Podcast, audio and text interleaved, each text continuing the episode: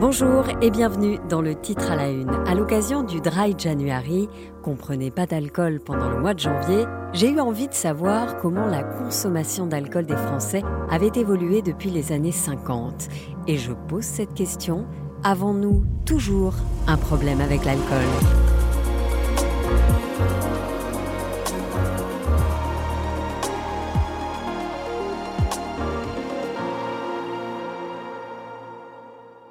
C'est le défi pour certains en ce début d'année, le Dry January. L'opération consiste à cesser ou du moins à diminuer sa consommation d'alcool et d'une certaine manière à déclencher une prise de conscience. À savoir, combien de verres je bois par jour, par semaine, par week-end? Écoutez Quentin, qui s'est lancé ce défi Je me pose parfois les questions de ma consommation, mon rapport à l'alcool, purement euh, sur l'idée de, mener un peu une expérience sociale, voir comment les autres me considèrent et comment moi aussi, euh, d'un point de vue de mes habitudes et de l'impact sur mon corps. Il faut savoir que depuis les années 1960, les Français boivent moins. Mais le pays reste tout de même trop bien placé, avec plus de 10 litres d'alcool par an pour les 15 ans et plus. C'est un peu plus de 2 verres standards par jour. Les chiffres sont issus de la dernière enquête de l'Observatoire français des drogues et des tendances addictives. En France, comme partout, les meilleures résolutions sont souvent suivies de peu d'effets. Serment d'ivrogne, dira-t-on. Et c'est justement la raison qui a amené quelques alcooliques repentis à s'unir pour se prêter main forte au dur moment de la tentation. En 1955, le ministre de la Santé de l'époque, Bernard Lafay, présente aux Français les dernières initiatives prises par le gouvernement dans la lutte anti-alcoolique. Un label est créé pour mettre en avant les boissons non nocives pour la santé. Ce label, doublé d'une attestation délivrée après analyse aux fabricants de boissons titrant moins de 1 degré d'alcool, sera reproduit sur les étiquettes. Monsieur Bernard Lafay espère que cette initiative sera appréciée par tous. À cette époque, les sociologues s'intéressent également aux victimes de l'alcoolisme. Et sans grande surprise, les femmes et les enfants sont en première ligne. 75% des déchéances paternelles sont imputables à l'alcool la psychiatrie infantile moderne a démontré qu'une vie familiale paisible est indispensable à l'équilibre et à la formation du caractère de l'enfant. La tyrannie du père et ses sautes d'humeur sont parfois les effets ordinaires d'une consommation excessive d'alcool. L'enfant les ressent profondément, en souffre et en a honte. La brute alcoolique, ce n'est pas vous. Le père de famille au caractère irritable parce qu'il boit un peu trop, c'est peut-être vous. C'est aussi à cette époque que les enfants voient le menu à la cantine évoluer. Difficile à imaginer, mais jusqu'en 1956, l'alcool y était autorisé. Un menu scientifiquement équilibré tient compte en ce qui concerne le choix des boissons de la dernière circulaire du ministre de l'Éducation nationale qui vient d'interdire dans toutes les cantines scolaires toute boisson alcoolisée pour les moins de 14 ans.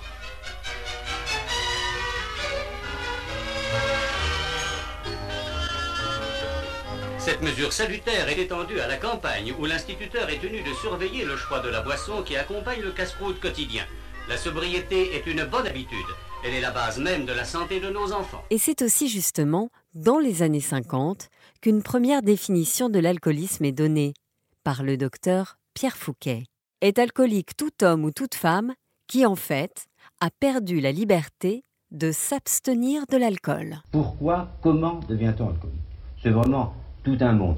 Il y a d'un côté des, raisons, mettons ça entre guillemets si vous le voulez bien, qui sont d'une indigence extrême.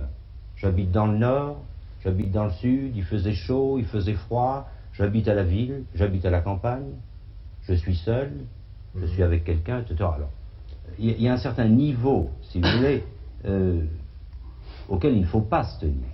Il faut tout de même ajouter quelque chose, c'est que ce qui a joué un rôle, c'est cette offre d'alcool qui est constante, qui est permanente, qui est toujours là. Des débats, des émissions sont organisés pour alerter sur le sujet où les témoignages des anciens alcooliques ou leurs proches se succèdent. Comment, madame, vous êtes-vous aperçue que votre mari devenait alcoolique? C'est qu'il n'était plus ce qu'il était, soit dans la conversation, soit dans sa façon de réagir, soit dans... Enfin, dans tout. Je sans être vraiment sous. Je ne dis pas qu'il était sous à perdre l'équilibre dans la rue. Jamais ça lui est arrivé. Il avait toujours plus ou moins le sens de l'équilibre. Mais une personne qui parlait avec lui, au bout de cinq minutes, il s'apercevait qu'il n'était pas dans son état normal. Dans les années 60, il y a une certaine prise de conscience de la consommation d'alcool dans la vie de tous les jours et surtout au volant. En cette époque de l'année où la circulation s'accroît encore avec les nombreux départs en vacances, chauffeurs, soyez sobres. Savez-vous que sur 100 accidents, 57 ont pour cause l'alcool? Alors, même si vous faites un bon repas, surveillez votre boisson et si par hasard vous avez fait quelques excès, attendez avant de reprendre le volant ou confiez votre voiture à une personne lucide. Plus tard, à la fin des années 70, les salariés des ateliers Valourec, à Valenciennes, doivent se soumettre à un alcotest en cas de doute sur leur état. La mesure interroge et fait débat. L'alcoolisme, c'est une maladie du travail. C'est une maladie qu'on trouve là-dedans. En commençant jeune. Moi, j'ai commencé à 14 ans, à 16 ans, j'ai commencé à boire. mais c'est une maladie du travail qui cause des accidents. Qui cause des accidents, plus ou moins. On a demandé à la direction il y a deux ans de laisser la cantine ouverte pour avoir de l'eau la nuit. Ils nous ont répondu non, il y a de la bière, il n'y a pas d'eau la nuit. On va pas laisser une cantine spéciale ouverte pour, pour de la flotte. Boire ou conduire, travailler ou boire, l'alcoolisme est partout. Et écoutez ce que répondent ces Français à la question de savoir si le vin, c'est de l'alcool. Nous sommes en 1973, c'était il y a 50 ans. Oui, le vin, c'est vraiment pas de l'alcool, c'est une nourriture si on veut. Le vin, non, c'est pas de l'alcool. Ça fait du bien, le vin. Et chaque occasion est bonne à prendre pour trouver la raison de boire un verre. Vous savez, en France, on a tellement d'occasions de boire, que ce soit pour une naissance, pour un enterrement ou ou quoi que ce soit, vous allez chez les gens faire du travail, bon, la première chose qu'on vous dit, vous voulez boire un coup. Ça, c'est la France, quoi. Une bonne bouteille, mais... Là, il y a toujours une bonne bouteille sur la table, ça, c'est évident. c'est pas pour ça qu'on est alcoolique. Voilà, petit coup, c'est agréable. En France, dit-on, tout finit toujours par des chansons. Et ces refrains bachiques parviennent encore, en fin de banquet, à donner bonne conscience aux Français qui, pourtant, avec 26 litres d'alcool pur par adulte et par an, détient le record mondial de consommation.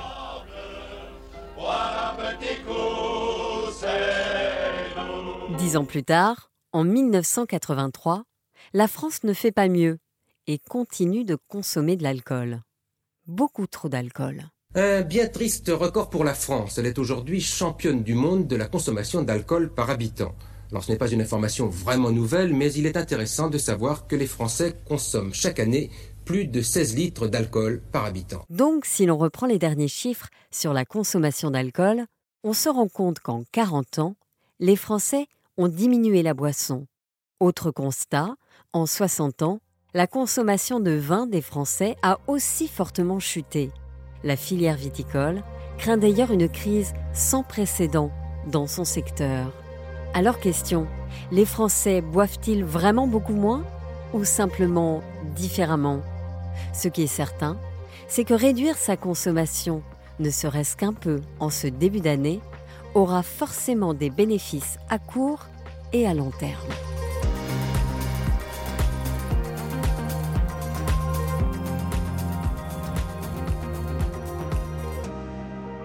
Bonjour, euh, docteur William Lovenstein. Bonjour. Vous êtes euh, le président de l'association SOS euh, Addiction, spécialiste en médecine interne et addictologue.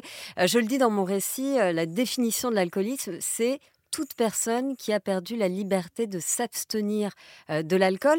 Est-ce que si on boit systématiquement un, deux, trois verres par jour après le travail, en rentrant à la maison ou même le midi, est-ce qu'on est alcoolique? Alors, alcoolique est un terme qu'on n'utilise plus, mais c'est vrai qu'il est dans le langage populaire toujours aussi péjoratif.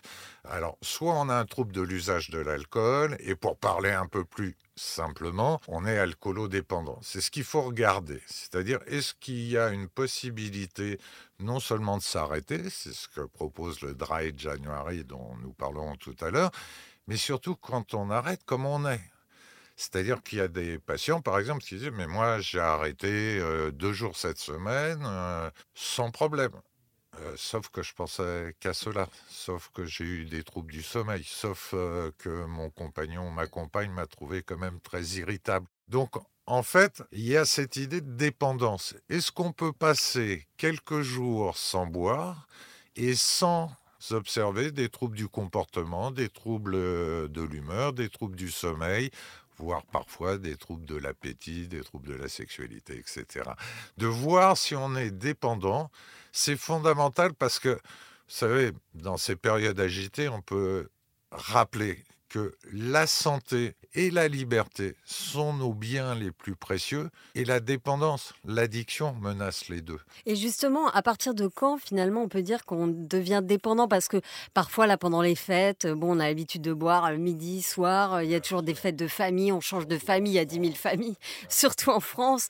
Euh, même pendant les vacances, on va se dire, bah, c'est les vacances, je bois tous les jours, ça dure 10 jours. Est-ce qu'on peut tomber dans la dépendance au bout de quelques jours seulement? Quelques jours, non, mais il est vrai qu'à une période, on avait essayé de donner un schéma assez simple qui était usage, abus et dépendance. Les trois épisodes d'un feuilleton qui menait à cette dépendance et ses difficultés parce que l'alcoolodépendance est une addiction très sévère. C'est parmi une des plus sévères, complètement sous-estimée dans notre pays, on en reparlera sûrement, mais une addiction très sévère. Usage, ça veut dire? Ça veut dire qu'on n'a pas de fonction négative, qu'on peut boire un peu et que rien ne se passe, ni physiquement ni psychologiquement comme danger. Mais il y a le risque de passer à l'épisode suivant, c'est-à-dire celui de l'abus on perd le contrôle, on peut se mettre en danger, que ce soit par l'intermédiaire d'un véhicule. Hein, ça, on a progressé un peu en France quand même sur le sujet, que ce soit par de la violence, que ce soit par une chute, que ce soit en faisant une overdose d'alcool, hein, ce qu'on appelle le coma éthylique. C'est un abus qui peut être menaçant. Et à force d'abus, notre cerveau commence à devenir dépendant, c'est-à-dire qu'il a besoin d'une dose régulière minimale pour fonctionner. Est-ce que ça veut dire que par exemple, euh, bon, je dis, euh, je bois jamais moi la semaine, du lundi au vendredi. En revanche, le vendredi soir et le samedi soir, bon bah. Euh, j'y vais quoi. Attention à l'abus justement, et c'est pour ça que ce feuilleton usage, abus, dépendance a été un peu compliqué, parce que finalement on tolérait l'abus. Et on est dans une société française Où on tolère qui toujours l'abus. encourage l'usage, vous le savez bien, tolère l'abus, les troisièmes mi-temps, l'anniversaire du grand-père, le 31 décembre, etc., etc. Et puis les dépendants, on les met sous le tapis. C'est une société addictogène qui est vraiment paradoxale, pour pas dire injuste.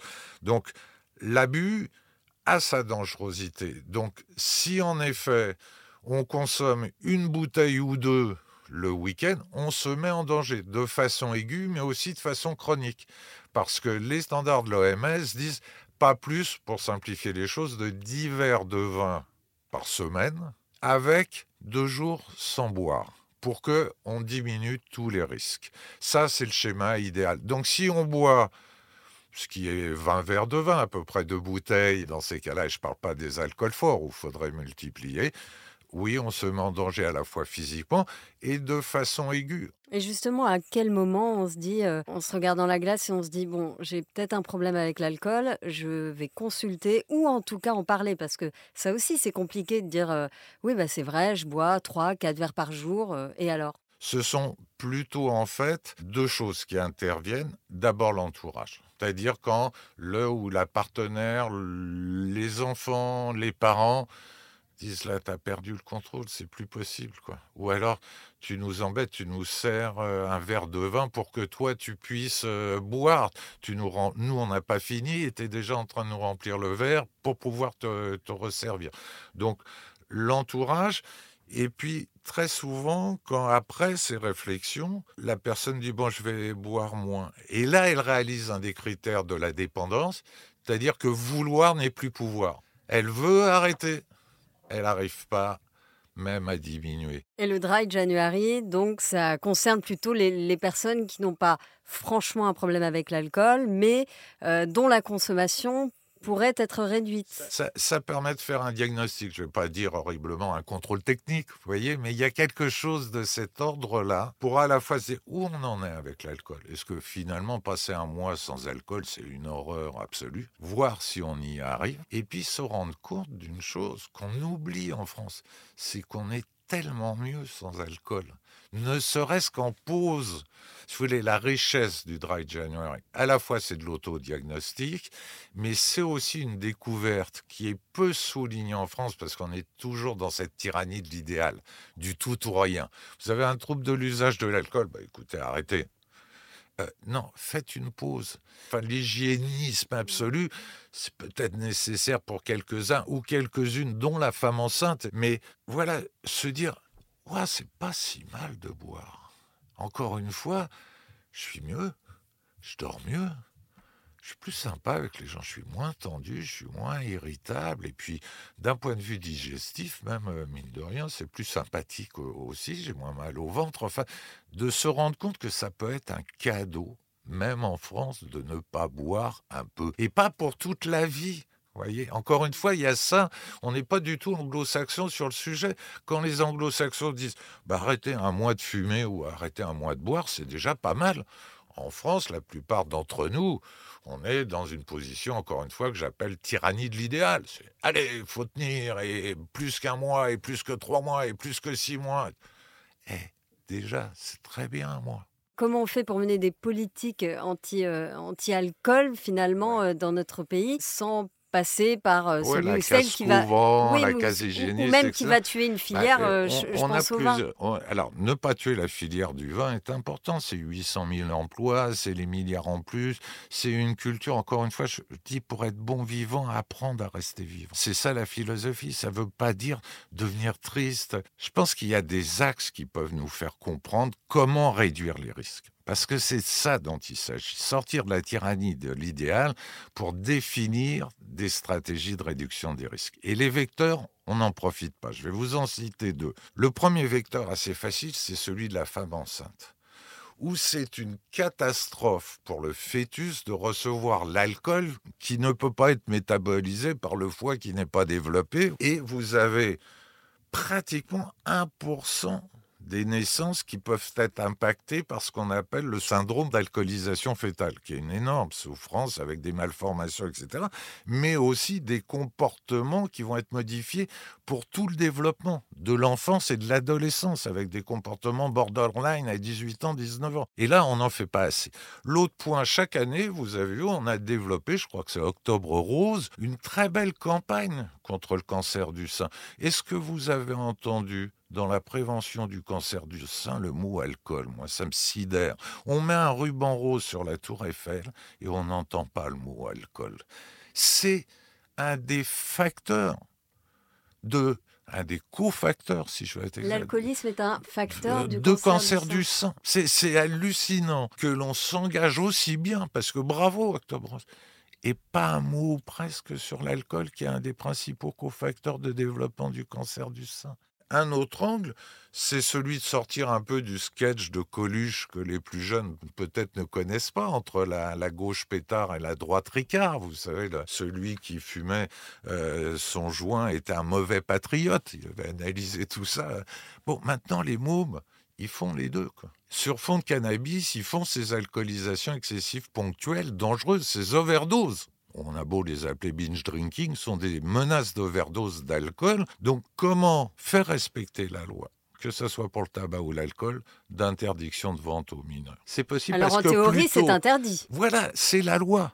voyez? Et le message, parce que c'est horrible les chiffres, euh, à 11 ans, 30% euh, de la population française a déjà consommé de l'alcool, à 13 ans, 30%, à 17 ans, 90% plus un usage, plus un abus est précoce, plus les risques de dépendance, plus les méfaits physiques pardon, seront au rendez-vous. Je vous remercie beaucoup, docteur euh, William Levenstein, d'avoir euh, répondu à mes questions pour le titre à la une. Je vous en prie, merci de votre invitation. Merci à Sophie Perwaguet pour le montage de cet épisode. N'hésitez pas à commenter et à mettre 5 étoiles sur toutes les plateformes de podcast.